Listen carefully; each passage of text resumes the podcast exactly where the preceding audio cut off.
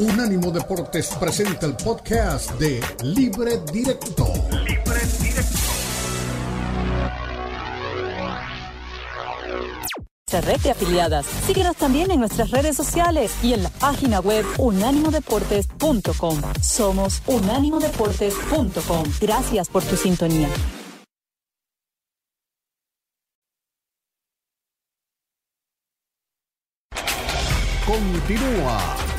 Libre Directo en Unánimo Deportes.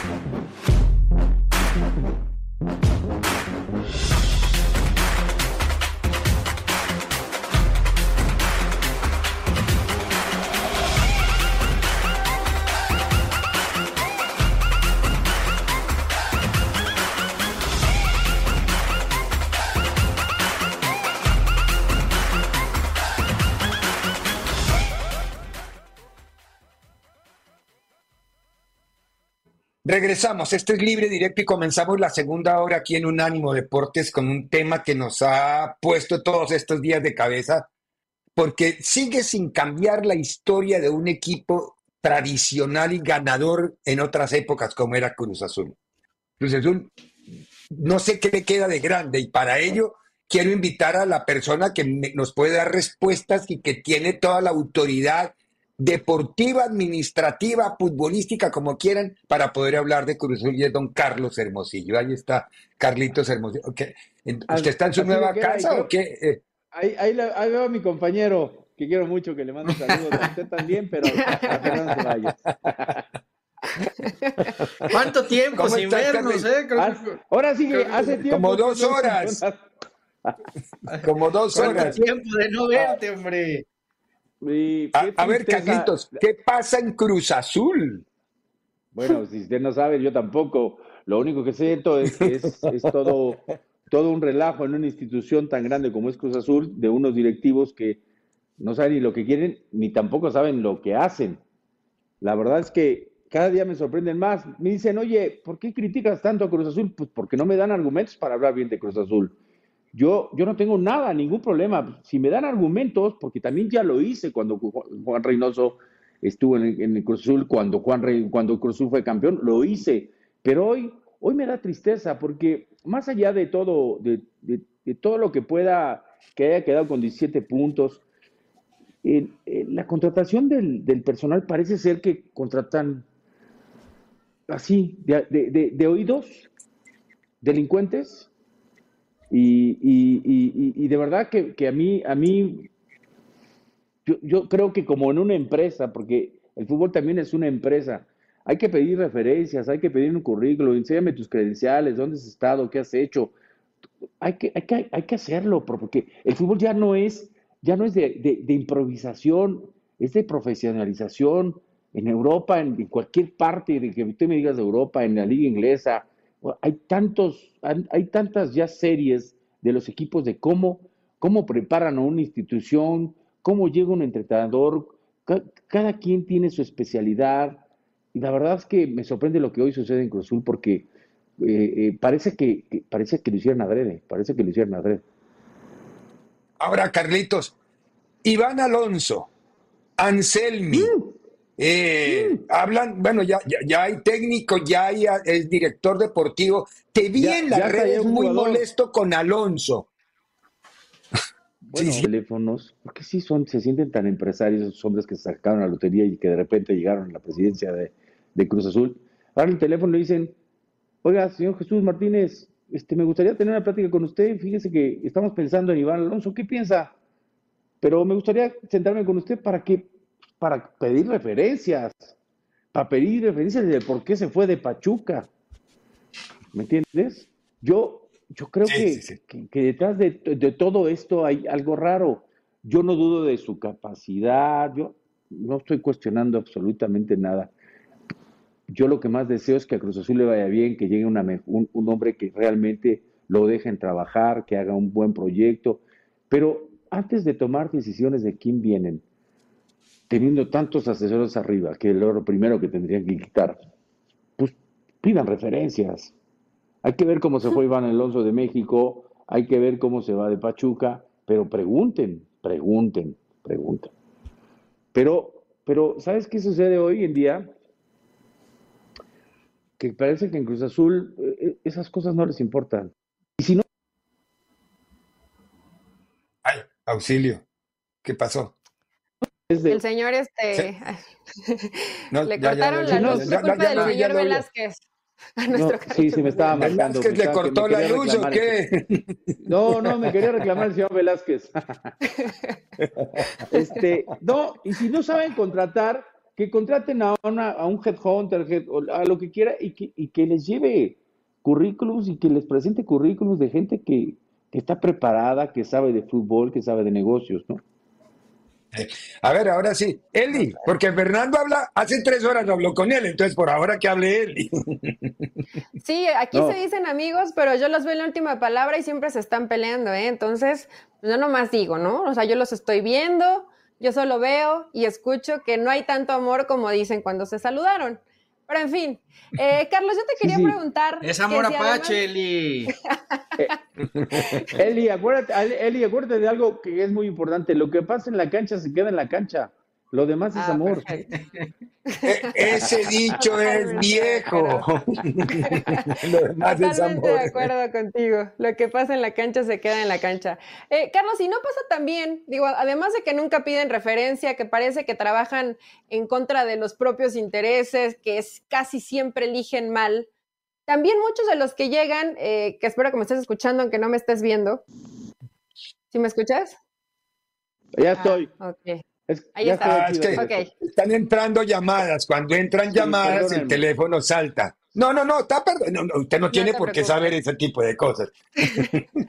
Eh, Carlos, te decía, muchos de los que llegan a alguna silla con alguna responsabilidad en Cruz Azul, parece que se apodera de ellos algo maligno que hace que saque lo peor, que sean incompetentes, que no tengan carácter. Y no estoy hablando, y, y no quiero ser cruel además, con alguien a quien estimo mucho como Oscar Pérez en verdad Oscar Pérez no sabe, aunque hace un poquito de fútbol, para que en su participación pudiera ayudar de algo a Cruz Azul. O sea, ¿qué pasa cuando entras a Cruz Azul y no hay manera de ayudarlo? Lo que pasa en Cruz Azul es que no, no, no es el problema de, bueno, sí tiene que ver con Oscar Pérez, pero también lo que sucede en Cruz Azul es que es bien padre que te digan que vas a ser director deportivo. El mote del director deportivo es muy agradable, muy, suena muy rimbombante, pero hay dos cosas que yo digo. ¿Vas a ser director deportivo? ¿Estás preparado para ser director deportivo después de que eras entrenador de portero? Esa es una. Y es mi amigo, lo adoro, es una gran persona. Es un tipazo. ¿voy, a, ¿Voy a poder tomar decisiones o voy a ser el títere y van a jugar con la imagen que yo tengo? Esta es la parte que yo he comentado mucho, que no entiendo de algunos entrenadores y que tampoco entiendo de, algunos jugadores como el Conejo. ¿Tendrán tanta necesidad económica como para permitir que te pisoteen, que, pasen por encima de ti, que además tengas dos periodistas como consejeros que toman decisiones dentro de una institución, que no estoy minimizando lo que hacen ustedes ni que lo haga que hoy yo estoy de este lado, pero yo creo que para eso hay que estar preparado. Y luego tengas a Jaime Ordeales, que era un tipo que no era querido por el vestuario y que lo único que han hecho es pura tontería. Yo creo que antes de tomar una decisión que, como la que tomó el conejo, tenía que haber hecho un análisis de, de, todo lo que lo rodeaba y de que si realmente él iba a poder tomar una decisión. Yo no dudo de la capacidad del conejo, pero también el hecho de que hayas jugado fútbol no te quiere decir que te las sabes todas, ni que tampoco acuerdo. Puedes, ser buen técnico y tampoco puedes ser buen directivo. Para todo en la vida hay que estar preparado. Y para eso hay que hay cursos, hay diplomados, hay todo. y hay que, hay que tomarlos. Y hay, y, hay que darnos a respetar, que eso es muy importante. Tu integridad, tu imagen, hay que darte a respetar. Y yo creo que eso es lo que pasa en Cruz Azul. Mira, la Dirección de Inteligencia Deportiva están dos tipos que, que pasaron por Correcaminos y por la UDG. Dávalos y el Chato Ortiz, que jugó en, en, no sé si el Chato Ortiz, porque no me acuerdo, jugó en Cruz Azul, fue reserva. Este, hoy traen de director deportivo a un tipo que ni siquiera sabemos si, si, si está preparado, ni siquiera sabemos por qué salió de Pachuca y cómo salió de Pachuca, nada más se dicen muchas cosas. Este, el presidente y el vicepresidente de la institución no tienen ni idea. Este, eh, tienen dos asesores que, son, que, que fueron periodistas, que son los que toman decisiones importantes dentro de la institución. ¿Tú crees que a una institución como Cruz Azul merece esto? ¿Y tú crees que estos personajes pueden hacer algo por una institución tan importante como es Cruzul? No, no. Yo no lo creo. Y luego ponen a Joaquín Moreno de técnico y dices, la cereza del pastel. ¡Bum! Actúan con odio. A ver, don Fernando. O sea, por, lo, por, por todo lo que estoy viendo, estaba mejor el Cruz Azul Hermanos de Billy Álvarez. Sí, Perdón lo que voy a decir, que no estoy de acuerdo, pero tengo que decir lo que sí, por lo menos no había tanto escándalo. Imagínate decir eso. Óyeme, ¿es verdad que Velázquez es, pariente de, Billy? Porque, porque me dijeron que estaba casado con una sobrina. Velázquez está casado con una sobrina de Billy. No, no, no tengo idea, mentiría. Pues oye, si, si, es pariente, si es pariente de Billy, que pues, qué buen pariente que lo quiere meter a la cárcel, ¿no? Bueno, te comillas. Oye, ¿en qué, sí, sí, sí. ¿En qué momento se, en qué momento se, pudrió todo? Porque se va Billy o pasa lo que pasa con Billy y de repente el equipo sale campeón, ¿no? O sea, no, después de veintitantos años el equipo es campeón. Y son campeones y se pudre todo otra vez. O sea, ¿qué, qué, Porque. Explícame eso. Fer, a ver, antes de que sucediera que se fuera Billy, si, si Boldi venía trabajando con un equipo, se va Billy, llegan estos hombres, si Boldi este, sigue, más bien, si Boldi entra, no le dan, le dan continuidad al proyecto que venía con Billy, porque no pueden ajustar, porque no había dinero, porque no sabían cómo hacerle, y le dan continuidad a un proyecto, y, ajustes no hay. ¿Qué dicen? Necesitamos un técnico, porque se fue Siboldi, ¿te acuerdas con la, con la pérdida? Necesitamos un técnico que en el partido que pierden contra Pumas. Suboldi había hecho un gran trabajo, ¿eh? Un gran trabajo. Entonces dicen que necesitamos un técnico y por ahí de rebote agarran a Juan Reynoso. Juan Reynoso lo que viene es ajusta la parte de atrás y, este y es campeón. Pero ellos, ah, nosotros somos los dioses que necesitaba Cruz Azul. Pero no, era que le, era continuar un proyecto y de ahí empezaron a deshacer a Cruz Azul. Vendieron, no sé si a 8 o a 12. Trajeron a, Luis Romo. Este, eh, no, no, fue todo, todo, todo un cambio radical. El equipo campeón queda Rivero nomás y creo que se va. Sí, ya se va, penosamente se va porque es, es uno de los jugadores que, que, más ha rendido en Cruz Azul. Qué horror. Carlitos, ¿hay alguna esperanza para, Cruz Azul? Oye, eh, o, hay, o, puede ir peor. La esperanza buena al último. Yo, yo, sí quiero preguntarte porque yo sé cómo vives el fútbol, cómo lo sientes y lo que representa Cruz Azul para ti. ¿Qué, qué pensaste o qué sentiste cuando ves actitudes como la de Carlos eh, Salcido que sale y dice ante micrófonos que eh, no puede dormir, que va a ser una noche larga, que están apenados. Y Salcedo, Salcedo con E. Y, no Salcedo. Y, después. Salcedo, ¿verdad? Salcedo. y, después, pum, pum, pum, pum, pum, bailando acá. déjate, Fer, déjate de eso. Esa, esa está. O sea, yo recuerdo en mi época, no salías de tu casa por pena, por vergüenza, porque no, porque habías perdido. Me impresionó más una, no sé si la has visto, Fer, una que ahora acaban de publicar, sentado en el, en el, en esto que hubo del básquetbol aquí de la NBA en México. Ah, sí, sí, sí, del outfit. Y diciendo, y diciendo del el costo de su outfit. hay que ser descarado y hay que, ser, hay que estar mal de tu cabeza como para hablar de 900, estamos hablando de 40, 45, 50 mil dólares en, en, una vestimenta en un país, en un país como México. Y además, de veras, ya me habían dicho que este cuate no tiene nada acá arriba. Sí, sí, él, tiene, tiene a Serrín en la cabeza, tiene a Serrín en la cabeza. Uso la palabra a Serrín por ser decente, pero tiene a Serrín en la cabeza. si quieren cambiarle la palabra a Serrín por lo que estamos pensando, cámbienla. Pero eso, es lo que tiene, lo ha tenido siempre, siempre lo ha tenido, él es así siempre. Se, enfrenta con todo el mundo. A mí me parece, a yo, yo, en mi equipo, por eso no soy directivo, en mi equipo no estaría nunca, nunca.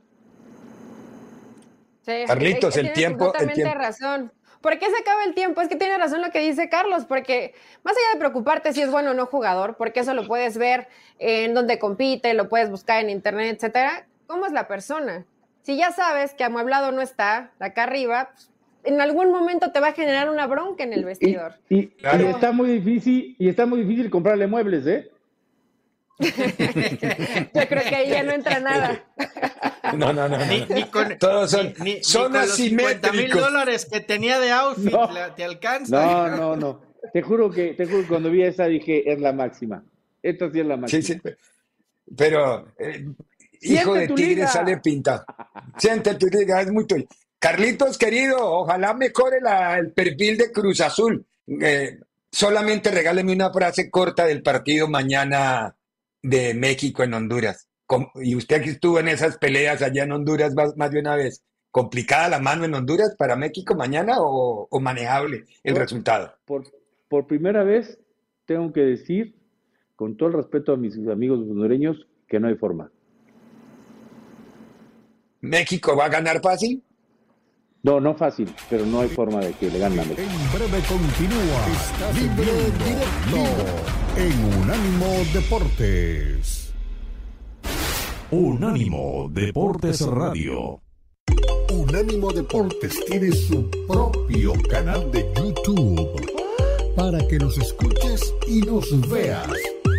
Unánimo Deportes en YouTube. Oh, míranos, míranos.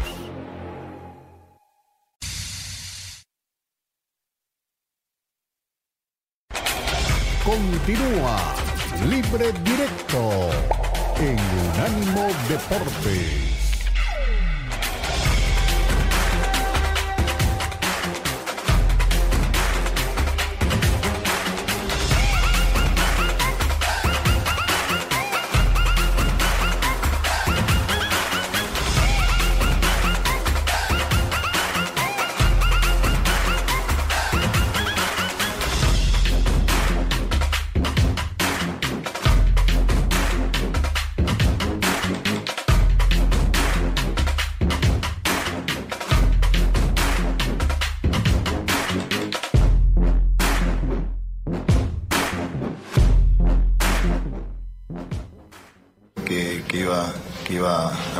De esa manera, ¿no? de acuerdo a los informes médicos. Eh, sí, los buenos jugadores siempre pueden jugar juntos, así que siempre aspiramos a, a, poner jugadores de, buen pie, de, ofensivos, de mitad de cancha por delante, para que, se asocien y, logren buenas, buenas sensaciones al equipo, que le den buenas cosas al equipo. ¿no? Vamos con RCN Televisión y después con Blue Radio. Profe, ¿qué tal? Buenas, eh, buenos días. José Fernando Neira del canal RCN. Profe, y John también muy buenos días y felicitaciones. Ah, ayer se dio un momento especial, diferente, muy que, nadie quería, que sucediera, pero afortunadamente terminó siendo algo positivo, si lo podemos decir así. ¿Cómo se vivió ese momento internamente en la selección y cómo influye desde lo anímico lo que se vivió ayer eh, con Lucho y su entorno? Bueno, la verdad que un hecho que, nos tuvo en vilo a todo, a toda la sociedad creo, ¿no? Pero eh, el grupo estuvo muy pendiente, siempre apoyando a Lucho y a su familia. Eh, siempre estuvieron en, oración constante para, que esto terminara bien. Eh, más allá de que puedo decir que fue positivo, el desgaste se, sintió, sobre todo él y su familia. Fueron momentos muy duros y sí, gracias a Dios terminó, terminó bien. Eh, pero bueno, ojalá que no, que no vuelva a suceder un hecho así, ¿no? Lo, sufrimos bastante y me imagino el seno de la familia Díaz como, como habrá estado todos estos días, ¿no? Eh, gracias a Dios ya está en la, la normalidad, volvió toda la normalidad, pero pero el sufrimiento estuvo, el desgaste psicológico estuvo y, lo vivimos eh, desde el grupo apoyando continuamente a, Lucho, lo cual eh, demostró que, bueno que, somos una familia dentro de, la selección. Muy bien. Eliminatoria mundial en Barranquilla, Colombia contra Brasil, cambió el horario. ¿Por qué cuando Brasil juega le cambian el horario a Brasil si le conceden todo en Colombia? Cuando juega Uruguay o cuando juega Argentina lo ponen a la canícula de las tres, que son las cuatro aquí, de la tarde de Barranquilla. ¿Cómo es Brasil va a las siete? A ver, eso me parece que tiene que... Si, si todos están en la cama, está bien. Y si todos están en el piso, está bien. Pero no puede ser que a determinados países les quieran, inclusive en detrimento de Colombia, si hay jugadores que terminan agotados en ese horario temprano, son los jugadores de Colombia. Ahora sí, pero Brasil se levantó, movió, movió, movió y le cambiaron el horario en Colombia. Se pasa a jugar de noche en Colombia. E, e, eso no me parece, me parece, y mire que soy colombiano, pero no me parece que esa sea la forma de actuar. Eh, James va a jugar, por lo que entendí en la conferencia de prensa, va a jugar. E, era duda para la convocatoria y lo primero que dijo es que ha llegado en notables condiciones y que seguramente va a jugar. Entonces, veamos a ver.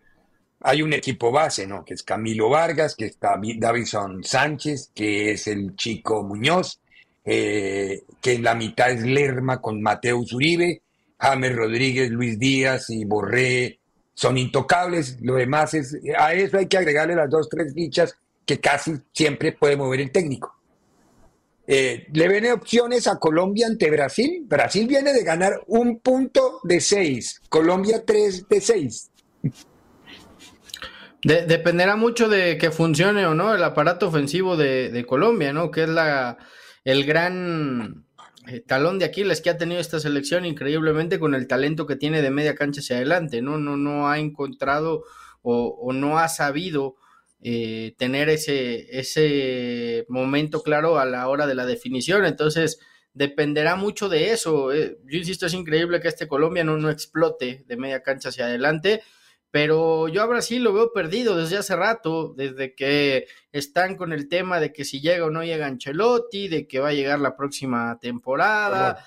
Eh, un técnico interino, pero no, no termina de tomar bien las riendas, los jugadores este, más preocupados por, por otro tipo de acciones que por la selección, la lesión de Neymar que termina pesando por el peso específico de liderazgo que tiene Neymar, o sea, eh, por supuesto que en calidad individual, pues, ¿qué, ¿qué, le vamos a decir a Brasil con el pedazo de equipo que tiene? Pero creo que desde la eliminación en, en Qatar, de un Brasil del que se esperaba mucho, este equipo se ha caído y no, no, no ha encontrado la, la brújula ni, ni el camino, ¿no? Creo que tiene una muy buena oportunidad Colombia de sacarle puntos al todopoderoso Brasil. Sí, no le ha ganado nunca en eliminatoria mundial. Le ha empatado y le ha empatado en Brasil, pero ganarle no. Entonces es, complicado, es una deuda que tiene el equipo colombiano. Y, eh, pero también, mire, Brasil dijo que no quería jugar temprano por la temperatura de Colombia y Colombia cambió. Es decir, no me gusta eso, Eli.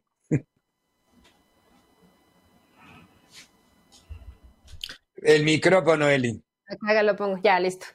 Eh, es que aquí hay como algo que no se manejar muy bien.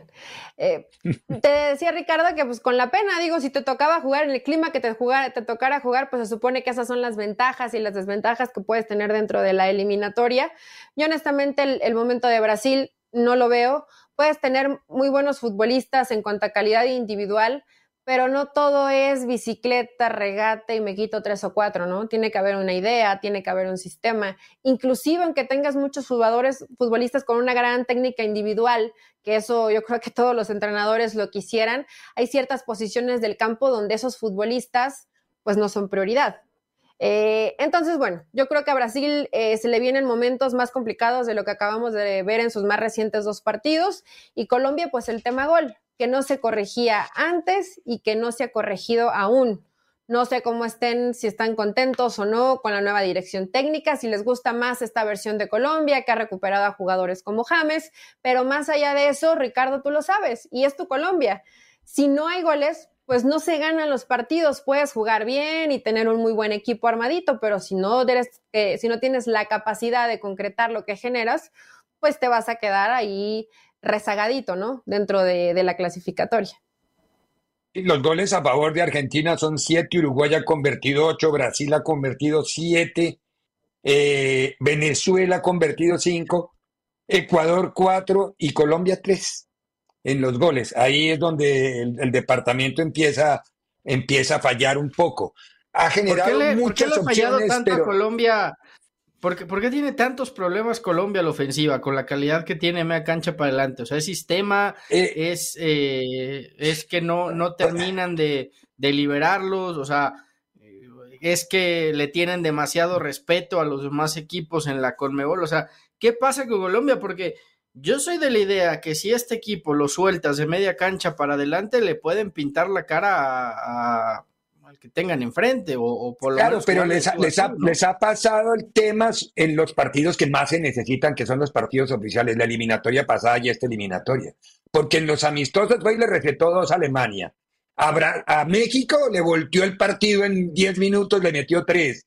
Y, y, en casi todos los amistosos metía dos, tres llega la eliminatoria y parece como diría Xavi, la presión, como diría Xavi, eh, no, no, no, no, olvídese, si un jugador profesional no sabe sortear la presión, no tiene por qué estar ahí, hombre. Eso no, no lo inventemos. Ese cuento de Xavi que se inventó que la prensa les genera presión. O es el técnico que o es el técnico que, que, que, no se atreve en los partidos de eliminatoria, porque yo insisto, a este equipo con la calidad que tiene de media cancha para adelante, si lo liberas, pues no, no debería de tener los problemas que tiene para marcar. Total, no, de, acuerdo, de acuerdo.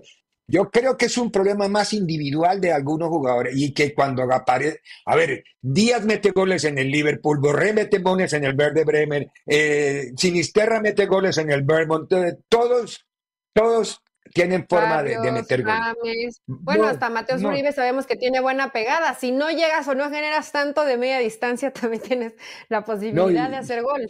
Claro, claro, no, pero bueno, eh, eh, hablaba el técnico de lo de Lucho Díaz, ¿no? Ahí está justamente el video de lo, de lo, de lo de Lucho que regresó y se encontró con su papá que no se habían visto y eh, llegó con su señora y su hijita y el, y el Mané es que se llama el papá, ¿no? Mané Díaz.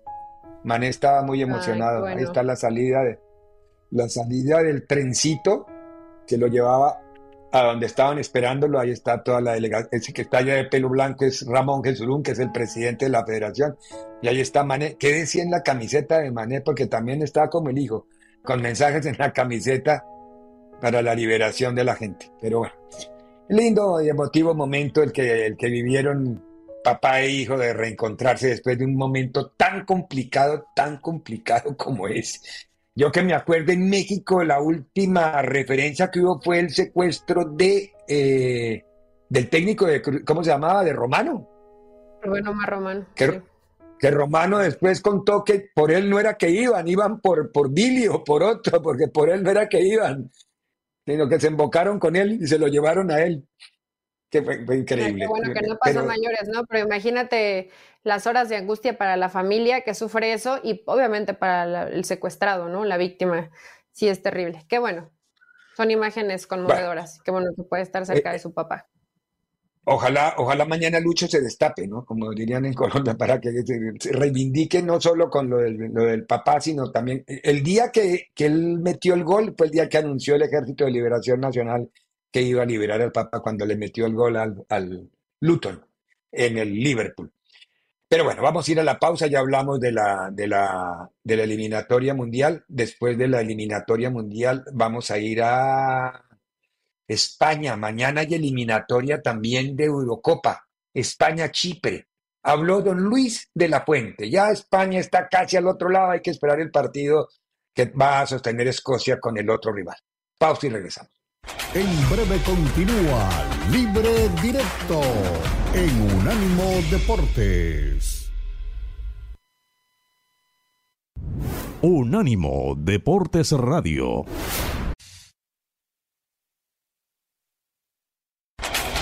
Continúa Libre Directo en Unánimo Deportes.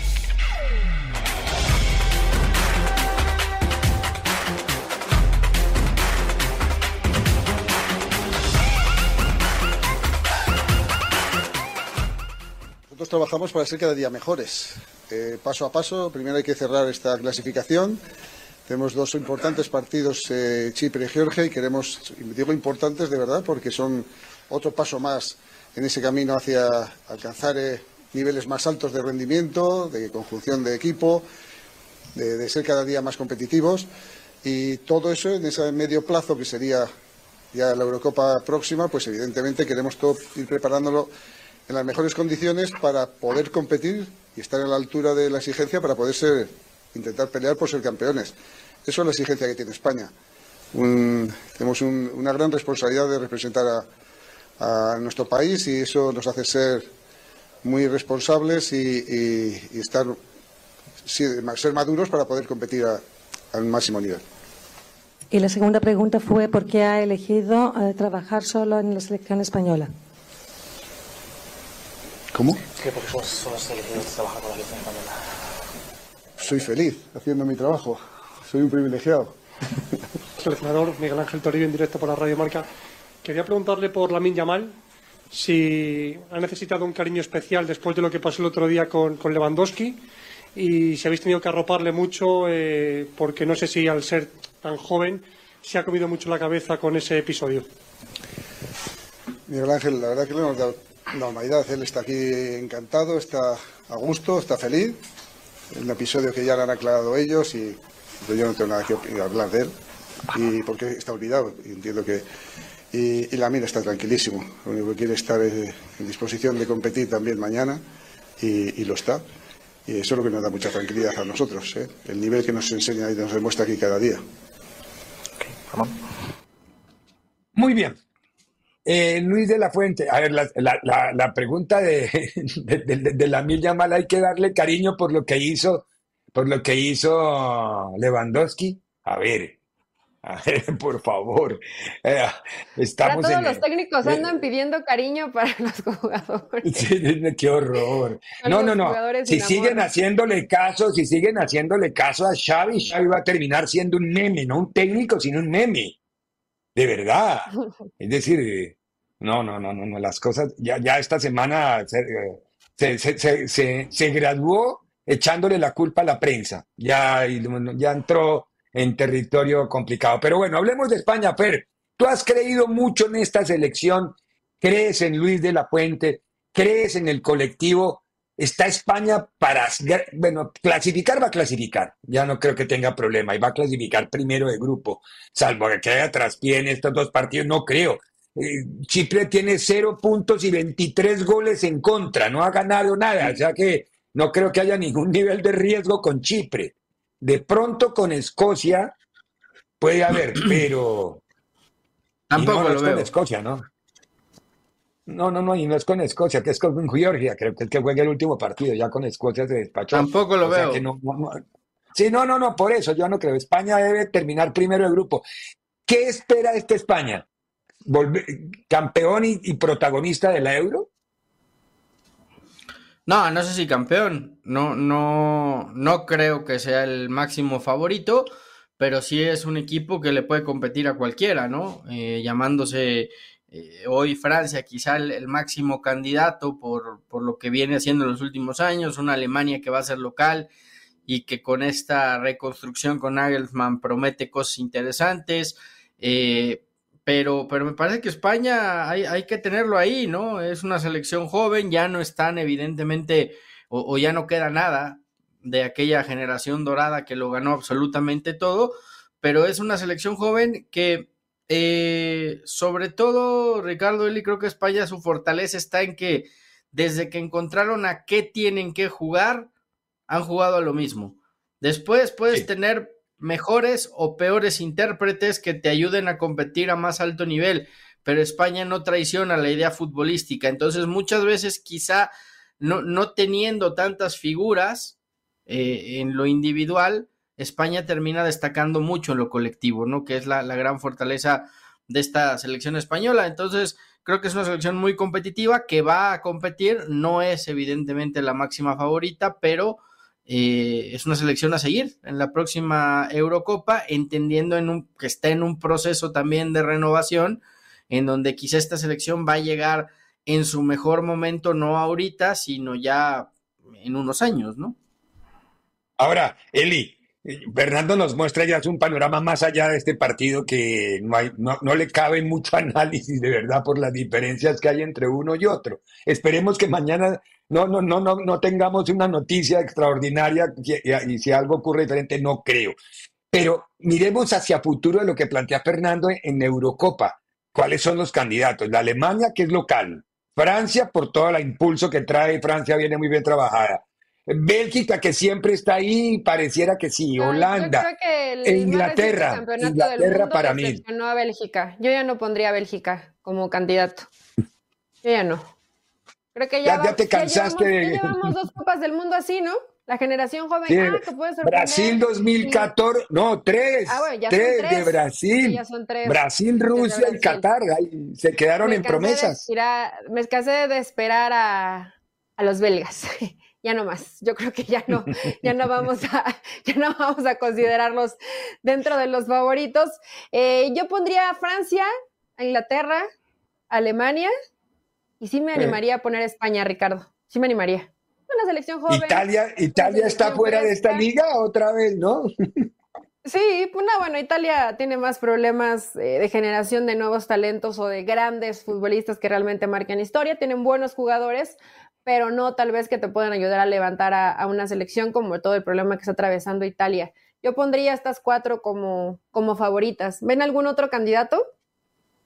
No, no, es que estaba, mira, sí, estaba mirando. Yo, yo creo que lo, Portugal, Alemania Portugal, Portugal, Portugal. Sí, yo a Portugal lo veo muy bien. Yo a Portugal lo veo muy bien, con una idea clara de juego, eh, con, con buenos futbolistas eh, con un Cristiano Ronaldo que, que, ha asumido su rol de liderazgo, pero entendiendo también en dónde está parado. No, yo, yo, yo a Portugal también lo veo como una, como una selección este, peligrosa, ¿no? Eh, lo de Holanda, sí. por ejemplo, creo que no, no termina de encontrar el, el, el, camino y tampoco es que sea una generación muy dorada la que tiene hoy eh, a su mano la selección de Holanda. Entonces, sí, yo creo que esas cinco, entre esas cinco, pues ahora habrá que ver, ¿no? Porque siempre en la euro aparece un caballo negro del que nadie esperaba nada y que termina por ahí complicándole a todo mundo, ¿no? Acuérdese de lo que pasó con Islandia. ¿Se acuerda de la, la euro en donde... Lo de Grecia. Grecia lo de, uy, pero lo de Grecia, Grecia, Grecia además llega sin haber clasificado, porque fue invitado de última hora y, y terminó siendo campeón. Dinamarca más años atrás también había sido invitado y campeón. Pero bueno, ya estamos haciendo historia larga y lejana. Pero bueno, esperemos que, que España, que Francia, a, a, mí me gusta mucho de la actualidad Inglaterra. La Inglaterra de Southgate me parece que está en un momentazo y tiene un plantelazo. Bueno, pero también pero tiene que demostrar que en momentos trascendentes, Ricardo, ya den ese saltito, ¿no? O sea, ya. Yo creo que con el, con el equipo. No, que y tienen, lo que tú hablabas ahora, lo que tú hablabas ahora de Brasil también aplica, con la diferencia de que en Brasil sí todos podrían ser campeones de freestyler, ¿no? En cambio, en Inglaterra son más, la técnica es diferente. En Brasil todos pueden ser campeones de freestyler. Ah, eh, sí. Maradona hubiera podido ser un campeón. Maradona era un genio. Y hay muchos que son así, pero tú sabes que el, el, el campeón mundial de freestyler es un cubano. Ahora, o, ojo con el tema no lejos. España, España está empatado en puntos con, con Escocia. Tiene que ganar sus sí. partidos, tanto a Chipre como a Georgia. Enfrenta a lo peorcito del grupo, es una realidad. Bueno, es que Escocia se si va no a le ganas a, a, Chipre y a Georgia, Fer, pues no tienes nada que hacer, ¿no? O sea. no, no, no. No, sí va, va, va, a estar. Va a estar, pero me refiero a que a que un descalabro A que todavía de, aritméticamente España, no está clasificada, tiene razón. Todavía no, los números todavía Escocia no dicen va contra está Georgia dentro. justamente y contra y contra Noruega. Y lo de Noruega, pues qué, qué decepción otra vez, ¿no? Porque con, con Haaland ahí, con Haaland que fuera más y, con Odegaard uno esperaría una, una, selección mucho más competitiva y lo cierto es que pues Haaland eh, no, no termina por, por hacer o por, por hacer que su selección pueda competir de mejor manera, ¿no? No jalan, no jala. Jala no jala. Ah, pero obviamente, o sea, cuando hablamos, por ejemplo, de Messi y Cristiano y de lo que significan para sus selecciones y lo mejor y del que son de lo mejor del mundo y Messi el mejor del mundo, pero de quién están rodeados. No quiero descargarle responsabilidad a Haaland o a Odegaard, pero pues también tienes que tener un equipo más competitivo porque no te basta con dos muy buenos jugadores para conseguir grandes cosas. Tienes toda la razón. Tenemos que ir a la pausa y después de la pausa, Diego Pablo fue el técnico del mes en España. Increíble, no, no, increíble, no, es súper buen técnico, no, no puede decir que Pablo, que no nos guste algunas formas de jugar es diferente, pero que, que sabe, sabe y sabe un chorro. Y además dijo que si el técnico mejor pagado del mundo. Sí, señor. Aparte de Dios, si me retiro, si se retira, ¿quién recomienda? Dijo, a Carleto Ancelotti. Increíble, ¿no? Lo que digo la, la respuesta. Pero bueno, vamos y escuchamos a, a, Diego Pablo y hablamos un poquito de FT. En breve continúa Libre Directo en Unánimo Deportes. Unánimo Deportes Radio. Síguenos en Facebook, Unánimo Deportes.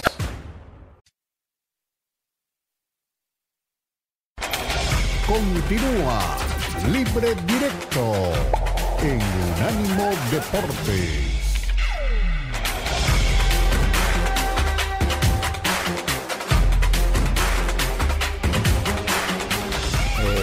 De esto, que el equipo eh, está jugando bien, el equipo está representando muy bien lo que estamos buscando.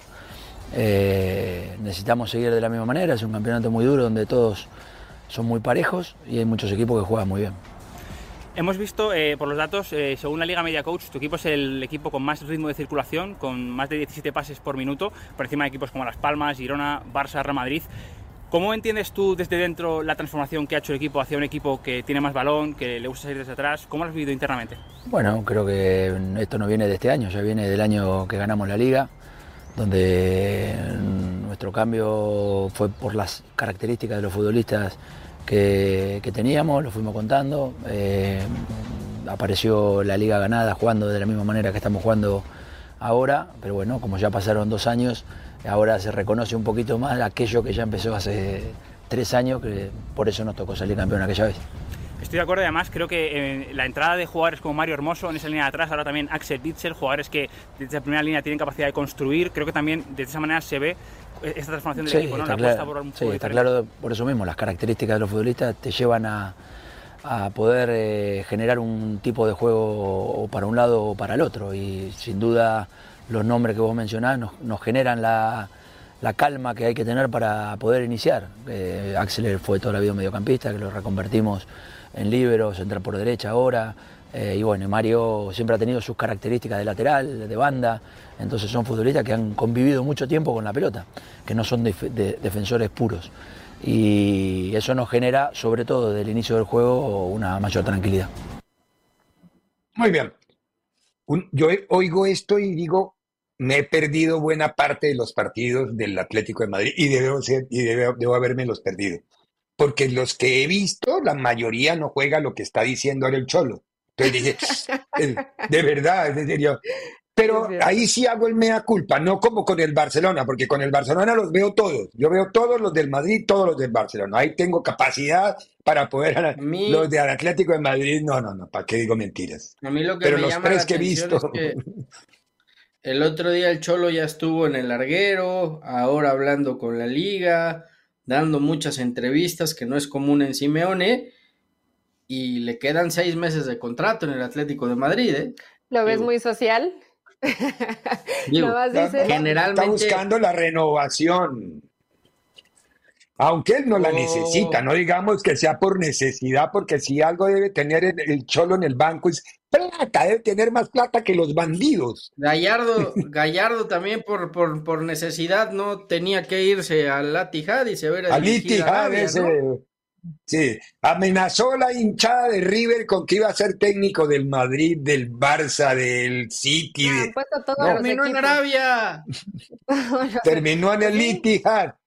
Dinerito. Sí. Dinerito mata cualquier propuesta. Sí, pues sí, yo mejor sí. se lo hubiera ¿Le dicho escribieron? a Sánchez Muñoz, ¿no? Que tiene a Girona líder de la competencia, digo, si había que premiar a alguien. El gabinetero o reconocer. Saludotes, mis parceros. ¿Ustedes creen que el Jimmy sacrifica este partido para debutar a Quiñones? No lo creemos. Yo creo que el Jimmy le pondrá en los últimos 10 o 15 minutos del segundo tiempo. Eh, puede ser, gabinetero. Media horita. Al menos no este primer partido. Néstor Alanís, ¿por qué dices que el tronco Henry tiene que ser titular? Si el mejor de todos los mexicanos en el mundo es Santiago Jiménez, no nadie mejor que él en este momento y el nadie Quiñones solo comerá banca, no veo dónde pueda jugar. Hay muchos adelante de él, ahora hasta Chino Huerta hoy es mejor. No creo, no anda mejor el Chino Huerta que, que Quiñones, no, no ha cerrado bien el torneo mexicano. Carlos Hermos, Hermostrillo pone, un día le estacioné su carro cuando trabajaba de ballet parking. Yo no sé por qué no le dan chance de Deportes. Radio.